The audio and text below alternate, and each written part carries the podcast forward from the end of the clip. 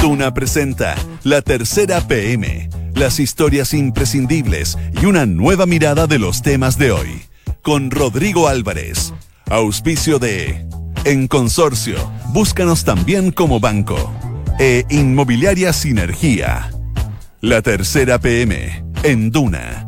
Sonidos de tu mundo. Son las 2 de la tarde con dos minutos. ¿Cómo les va? Buenas tardes. Bienvenidos a esta edición eh, de la tercera PM en una jornada demasiado primaveral acá en Santiago, en la capital del país. En estos momentos los termómetros marcan 25.6 grados de temperatura y una máxima que en la tarde acá en la capital podría alcanzar hasta los 28 grados, de acuerdo al informe o a la página de la Dirección Meteorológica de Chile para esta tarde acá en la región metropolitana. Jornada día miércoles con varias cosas que revisar respecto a lo que está pasando hoy día en nuestro país, alguna noticia incluso de último minuto que tienen que ver con reacciones y la figura de quien fuera, y todavía lo es, por cierto, pero está suspendido el fiscal regional de O'Higgins, Emiliano Arias. Le vamos a contar de eso, pero también de otras cosas que traen esta jornada la tercera PM. ¿Quiere saber cuáles son? Acá los títulos de esta jornada.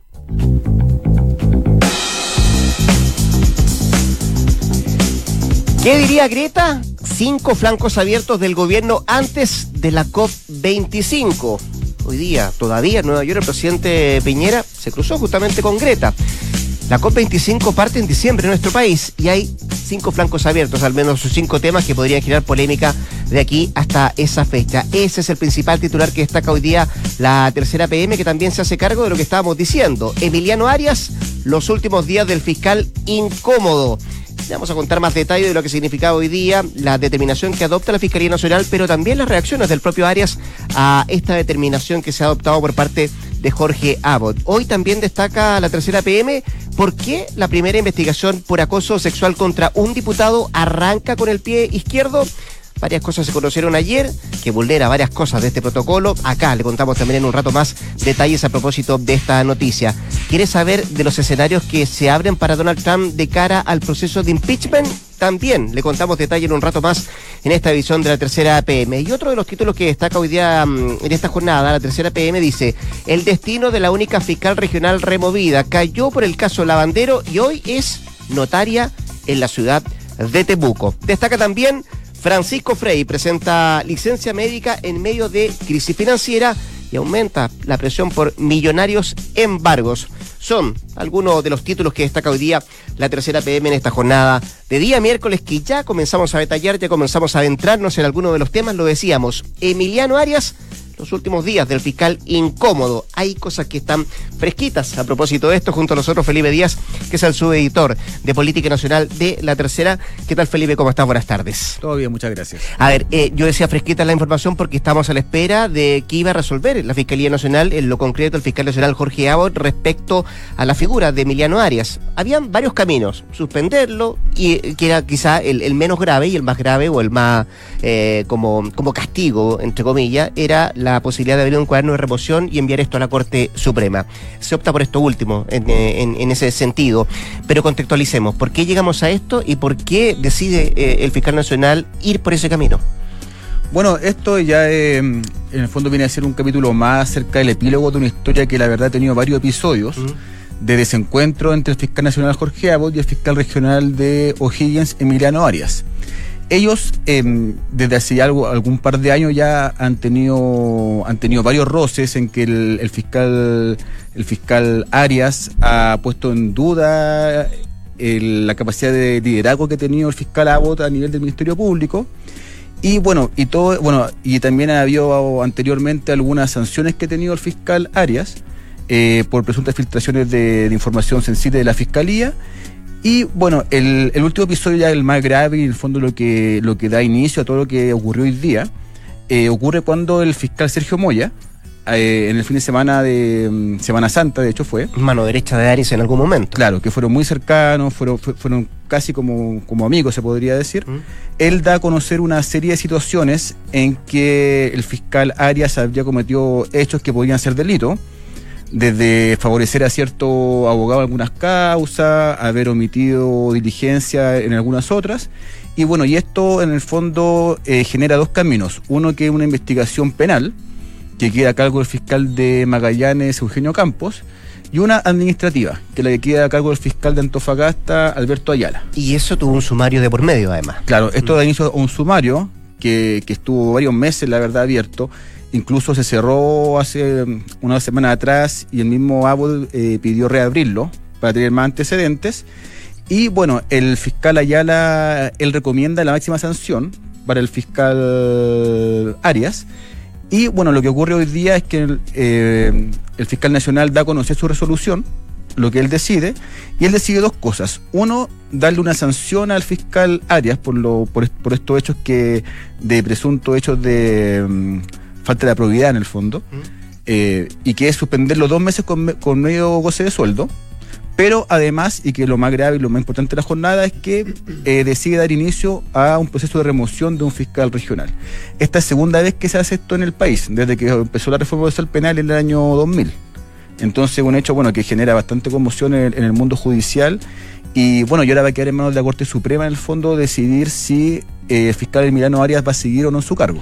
Antes, antes de seguir avanzando, Felipe, eh, hay dos argumentos que utiliza el fiscal nacional para eh, seguir este camino, que decíamos que es el de remoción, o pedirle a la Corte Suprema que estudie el, el gobierno para ver la remoción de, de- de Emiliano Arias. Uno tiene que ver con mal comportamiento y otro con negligencia manifiesta. Son los dos argumentos que establece Abbott. Pero me imagino que había muchos más que podrían haber pesado también para llevar adelante esto por parte de Abbott, ¿no? Claro, en el fondo, el fiscal sumariante, que fue Alberto Ayala, él estableció cinco cargos para el fiscal Arias, que fueron, bueno, en- eh, haber eh, hecho filtraciones en los casos Cabal e Iglesia, eh, haber negado ayuda a la fiscalía de la zona para investigar con mayor profundidad el caso Cabal, eh, eh, entregar información reservada de la fiscalía a terceros. Esto tiene relación con el tema de un sobrino de él que, que está siendo investigado por tráfico de droga en Puerto Montt y que él se habría encargado, habría encargado que se metiera al sistema de la fiscalía interno para buscar información sobre esta causa.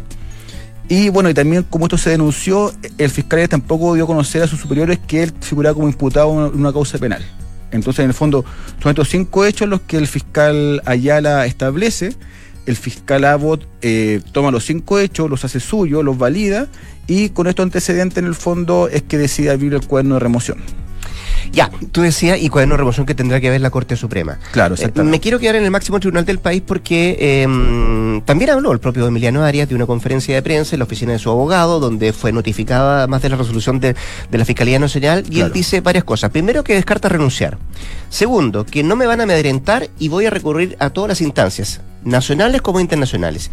Pero además, y a propósito de la Corte Suprema, él dice, va a salir de la esfera de la Fiscalía, va a salir de la esfera de Abbott, de Campos y Ayala. ¿Qué hay detrás de eso?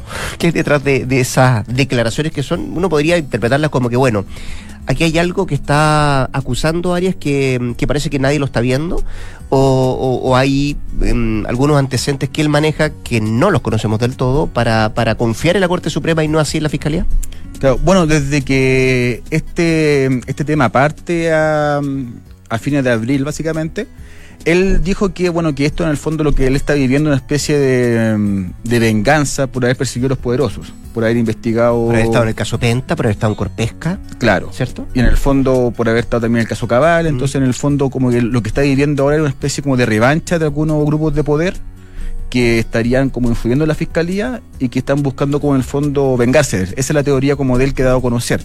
Entonces, bueno, eh, el fiscal Abbott, bueno, como sabemos, no tiene muy buena relación, o sea, tiene una relación de frente mala con el fiscal Arias. Pero él, Pero, lo- eh, él lo nombró fiscal regional de O'Higgins. Claro, Mm. eh, o sea, partieron bien, pero al poco andar ya hubo diferencias que fueron básicamente prácticamente irreconciliables. Y bueno, y además los dos fiscales que están investigando al fiscal Arias, que son tanto Alberto Ayala por el lado administrativo como el fiscal Campos por el lado penal, son los dos bien reconocidos como fiscales cercanos a Abbott. Capa, además. Entonces, en el fondo, como que el, hoy día lo que quiere decir con esto Emiliano Arias es que, bueno, que por fin va a salir como en el fondo de la esfera de influencia de Abbott en toda esta situación y va a llegar a la Corte Suprema, que él estima que es un tribunal imparcial y donde ahí de verdad se va a poder, como en el fondo, definir su destino. Lo de hoy día tiene que ver, como tú lo decías muy bien, lo de la arista administrativa. Lo de la arista penal se va a conocer el día viernes y eso está la figura del fiscal Campos que está llevando adelante esto. Va a ser formalizado Arias el viernes, ¿no? Claro, el viernes, bueno, dentro de todo esto, que son todas situaciones bien, la verdad, especiales dentro de la fiscalía, va a ser la primera vez que un fiscal regional va a ser formalizado. Esto va a ser el día viernes en Rancagua y se le va a imputar básicamente delito informático, que es, eh, y también violación de secreto, que en el fondo dice relación con esta historia de, de que él ingresó al, al mejor dicho, ordenó que se ingresara al sistema interno de la fiscalía, se llama SAF a todo esto, que es un sistema como en el fondo interno fiscal donde pueden meterse y pueden ver eh, quién te imputa por un caso, qué se está investigando, es como un, tema bien sensible, entonces la idea es, o sea, el objetivo de hecho de este sistema es que no, no salga del Ministerio Público, y él lo que habría hecho es que habría sacado información de este, de este sistema por el tema de su sobrino y lo había compartido con gente ajena a la fiscalía. Y en el fondo esto para el fiscal campo es un delito, un delito informático, un delito de violación de secreto, y por esto hecho lo va a formalizar el día viernes. Igual de todas maneras son penas que, que no son muy elevadas, o sea, no se espera una medida cautelar muy intensiva, o sea, no creo que sea prisión preventiva en ningún, caso, va a ser, pero en el fondo eh, vamos a tener un fiscal regional, porque bueno, hasta hoy día él es fiscal regional todavía, está suspendido, pero tiene el cargo todavía, eh, en el banquillo de los imputados y, bueno, vamos a vivir dentro de todo esto, ha sido este caso otra escena más inédita dentro del Ministerio Público. O sea, eh, Arias hace noticias porque va a ser el primer fiscal en ser formalizado y puede hacer noticias por ser el segundo fiscal en la historia en ser removido del cargo. Claro, así es. Muy bien, Felipe Díaz, su editor de Política Nacional de la Tercera, como siempre, un millón de gracias, que estés bien. Gracias a ti, que estés bien, nos vemos. Dos de la tarde con 12 minutos. Esto es La Tercera PM con Rodrigo Álvarez.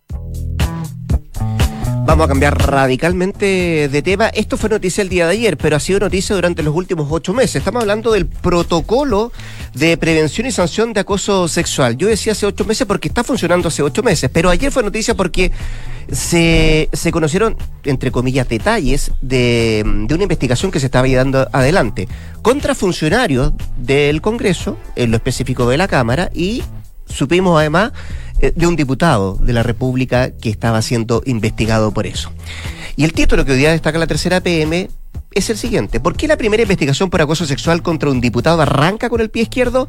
Y hay varias explicaciones para esto. Está don Sebastián Minay acá, periodista, por cierto, de la tercera PM, para contarnos detalles. ¿Qué tal sea? ¿Cómo te va? Buenas tardes. Honorable diputado Álvarez, ¿cómo estás? Antes de eso, antes de eso, eh, solamente quiero eh, acotar algunas cosas que a mí me llamaron la atención el día de ayer. Primero, en menos de 24 horas, tomando en cuenta el protocolo, mm. eh, en menos de 24 horas supimos quién era el denunciado, quién era el denunciante, conferencias de prensa en el mismo Congreso, entrevistas por otro lado, cuando se supone que este protocolo tenía como dos cosas importantísimas, ¿o no? Uno, eh, que era defender, por cierto, eh, la protección de la integridad de las personas, y el otro que me imagino que es tan o más importante que ese tiene que ver con la confidencialidad. Eh, ¿Cómo llegamos a esto? Artículo 8. El procedimiento para investigar y sancionar casos de acoso sexual se regirá por los principios de confidencialidad, imparcialidad, diligencia y celeridad, protección de la dignidad e integridad de las personas y derecho a defensa. Dice textualmente mi, copia, no sé si tiene la tuya. No, no, no, no, no, no, a mí me llamó poderosamente la atención eso. sí, sí, ese es el problema que, con que parte esta investigación. Mm. Y que me reconoce así eh, la diputada Gael Yemans, que... además es diputada fiscal. Claro. Y que se enteró por la prensa, además. Yo hablé con ella ayer y mm. me dijo con toda franqueza, honestidad, yo le, de verdad que le, broma aparte yo le deseo suerte porque ella es la primera que, que, va a ocupar este cargo, la primera que va a aplicar un procedimiento que nunca se ha usado contra un diputado. Sí hay dos denuncias contra funcionarios de la Cámara. Sí, lo, hablamos hace cuánto, dos semanas, tres semanas. Claro, que, eso fue una fiesta en el Congreso. La fiesta en el, eh, en el Sport. Aprovecho de pasar un bonus track of the record, que ahí también hubo otro caso en que no puedo dar nombres, pero hubo eh, una funcionaria que le hizo una tocación a un diputado en ejercicio. Porque lo que sabíamos hasta esa fecha de esa fiesta del Sporting era solamente dos funcionarios. Claro, habían en, un caso un diputado habría Y no había ningún diputado. Perfecto. Me consta. Ese diputado, que mm. vamos a cuidar su, su, su Por favor, hagámosle honor al protocolo. Por supuesto, por supuesto que sí. Eh, él, él eh, eh, decidió no presentar cargo ni hacer denuncias, se lo tomó con humor, digamos, que, que hayan vulnerado su, su parte noble. Y a lo mejor. Perfecto. No puedo decir más. Pero volviendo al caso que nos mm. convoca, claramente la, diputada Gal Yemas es la primera que va a aplicar este protocolo que nunca se ha usado para investigar a un parlamentario. Yo he recalcado que esta es la primera vez que el Congreso mm. investiga a uno de sus integrantes por una denuncia de acoso sexual. Es algo que no existía. Y es el vaso medio lleno de este protocolo que entró en vigencia en enero pasado, cuando la presidenta de la Cámara era Maya Fernández. Y el vaso vacío, como bien dices tú, que en menos de 24 horas, mm. El diputado Pedro Velázquez, que era el acusado, ocupó cinco minutos en vivo en televisión diciendo que esto era una, una manipulación política, que él nunca había hecho nada y que el denunciante, él no lo nombró, pero dijo muy suelto cuerpo, porque me han hecho llegar un prontuario policial, dijo, donde esta persona se le, se le ha condenado por violencia intrafamiliar, eh, también se le desacreditó una denuncia falsa que hizo. Era, era un prontuario no menor, ¿ah? No, no, Rodrigo, estuvo cinco minutos leyendo esto, literalmente matando al denunciante. Y unas cuatro horas después Canal 13 llegó y publicó una nota donde el padre del denunciante dice que no había una operación política. Bueno, eh, y con nombre y apellido. Él dio su nombre, que es Américo Giovanni. Eh, Giovanni. Y claro, y ahí es muy fácil saber quién era el, denunciante, que era un hijo de él. Eh, da para otra historia los vínculos entre Velázquez y el denunciante, la familia del denunciado, mucha gente de Coquimbo. Porque trabajaron juntos, ¿no? Lo que pasa es que el padre, el denunciante, eh, fue gobernador de Coquimbo en el gobierno de la presidenta Bachelet. Y su hijo, el, el que denuncia al diputado Velázquez, trabajaba para el diputado en la oficina de Illapel, en su zona. Perfecto.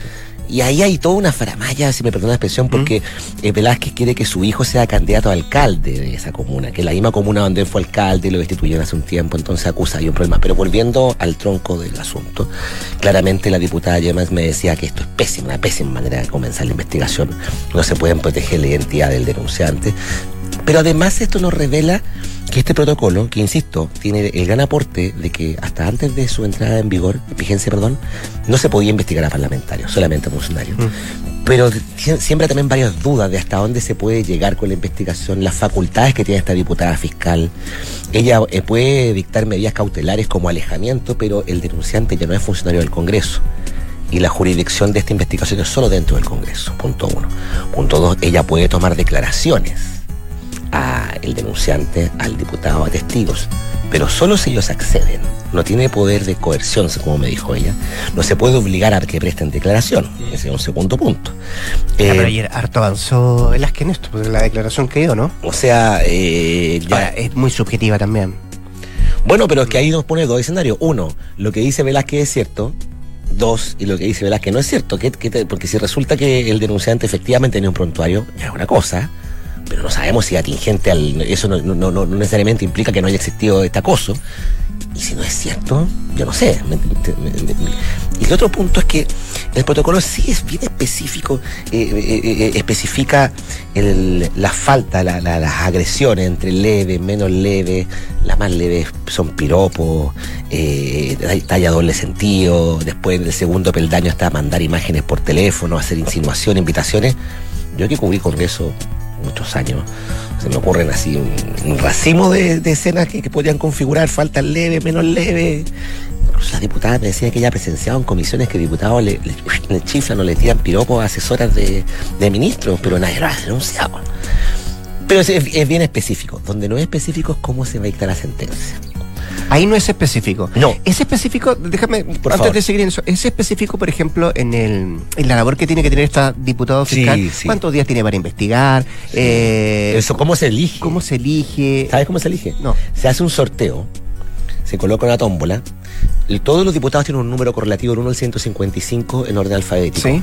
Eh, eh, y se excluyen de la tómbola los diputados del mismo sexo mismo género que el denunciado. Si el denunciado es hombre, dejan solo a las mujeres. Se excluyen los miembros de la mesa. Ya, ya. Y los miembros de su mismo comité o partido. Perfecto. Y ahí con esos números se sacaba al azar y le tocó a esta diputada. Ella tiene 20 días hábiles. En el Congreso los días hábiles incluye los sábados. Que, además es, presidente de la Comisión de, de, Trabajo, ¿no? Eh, claro. Donde está viendo 40, 40 horas. sí, pero en el peor de los casos él no, él no va a perder su derecho a voto. Ya. No, no, a lo más, eh, eh, las multas eh, son multas pecuniarias, descuento de su dieta, pueden llegar a ser hasta el 50%, pero no, no, esto no es como que el diputado queda suspendido, eso no va a pasar. Ya, pensemos, eh, que tiene tanto tiempo para trabajar, investigar, no sabe si va a tomar declaración o no, dictamen. No, ella no dicta sentencia. La diputada tiene que concurrir haciendo las veces de relatora ante el Tribunal de Primera Instancia, que es la Comisión de Régimen Interno de la Cámara. Eh, tiene que comparecer, tiene que contar el caso, eh, las diligencias que ha hecho. Insisto, esto nunca se ha, no se ha realizado. Y luego le propone a esta comisión una sanción, eh, que puede ser una, una, una sanción a sentencia o una absolución. Eh, este protocolo también tiene normas para investigar denuncias falsas. También puede sancionar al denunciante si incurrió en una mentira. Y ahí la Comisión de Régimen Interno dicta la sentencia. Yo pregunté a, varios diputados, bueno, ¿cómo decide esto la Comisión de Régimen Interno? ¿Levantan la mano? No es, no es, no es banal, no es, no es menor asunto. ¿Tienen que votar? ¿Tienen que ir todos los diputados a la comisión? se, se, tienen que inhabilitar los del mismo partido? Me dijeron que solamente se va a hacer por votación. Y la diputada me dice que. ¿Eso está claro o son, vacíos los que hay? En el, protocolo no establece. Y la diputada me dice textualmente que hay muchos, hay, vacíos prácticos que van a tener que dilucidarse a medida que se avanza. Eh, ella está trabajando junto con una abogada que es coordinadora de la unidad de género, que trabajó en la confección del protocolo, y con Miquel Landeros, que es el secretario de la Cámara, una mayor autoridad y que conoce al dedillo cómo funciona esto. Así que esto parece indicar que se va a trabajar sobre la marcha para ver cómo, cómo, cómo procede. Y después de que esa comisión propone sanción, el, el, denunciado puede apelar a la comisión de ética y ahí se acaba el asunto. Si hay delito, se va al Ministerio Público. Mm. O sea, eh, es un va a quedar como un precedente. ¿Tú eres de lo que pienso de lo que todo que parte mal termina mal? No necesariamente. Yo conozco casos de, de, muchas cosas que partieron mal y, terminaron fantástico y otras que partieron fantástico y terminaron pésimo, como en todas las cosas de la vida. Pero la, la, la, la, no la, va a tener fácil. La fiscal, diputada. Sí, no la va a tener fácil. Entonces, termina ahí. Eh, un placer verlo. Sí, como siempre. Cuídese. Usted también. 2 con 22. En Duna, escuchas la tercera PM con Rodrigo Álvarez.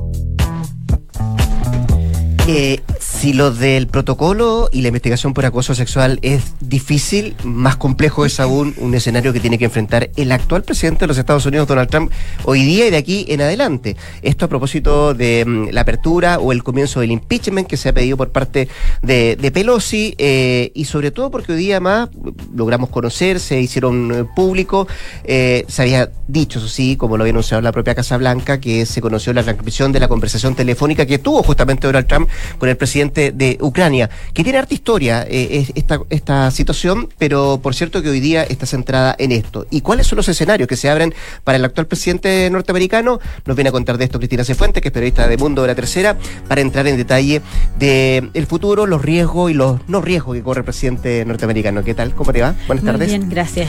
A ver, eh, partamos por lo que se conoce hoy día, que son las transcripciones de esta conversación telefónica que tuvo Donald Trump con el presidente de Ucrania, que dicho sea de paso, los dos han aprovechado aprovechado de decir que no hubo presiones. Lo dijo Trump y lo dijo también en una entrevista televisiva al propio presidente ucraniano. Eh, bueno, sí, primero hay que aclarar que no es la, la transcripción completa, así como Trump habla, Zelensky mm. responde, no es así, sino que es un, es un memorándum. Y tiene anotaciones de funcionarios de inteligencia, o sea, de funcionarios, perdón, de la sala de situación.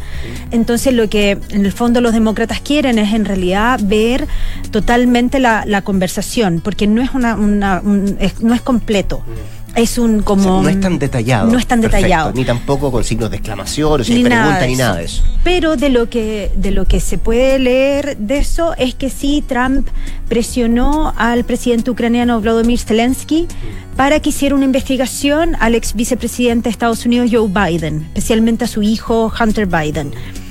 Entonces lo, quería hacer mediante eh, que en el fondo que el fiscal general de Estados Unidos se pusiera en contacto, o sea que eh, Zelensky llamara al fiscal general de, Estados Unidos para que empezara a trabajar juntos la, em, investigación eh, que siempre Trump ha dicho que era por corrupción. Ahora, bueno, Trump obviamente que niega que haya presionado, pero la líder de la Cámara de Representantes Nancy Pelosi ya dijo que en el fondo con lo que ya se sabe hoy, lo, acaba, lo, dice, lo dijo hace poco, en el, pueden seguir, o sea, van a seguir adelante con el proceso de destitución de, Trump. O sea, más que, mm, que ponerle lomos de toro en el camino a lo que está buscando Pelosi, esto abre un poco más el camino para seguir adelante con el impeachment. Claro. Ya.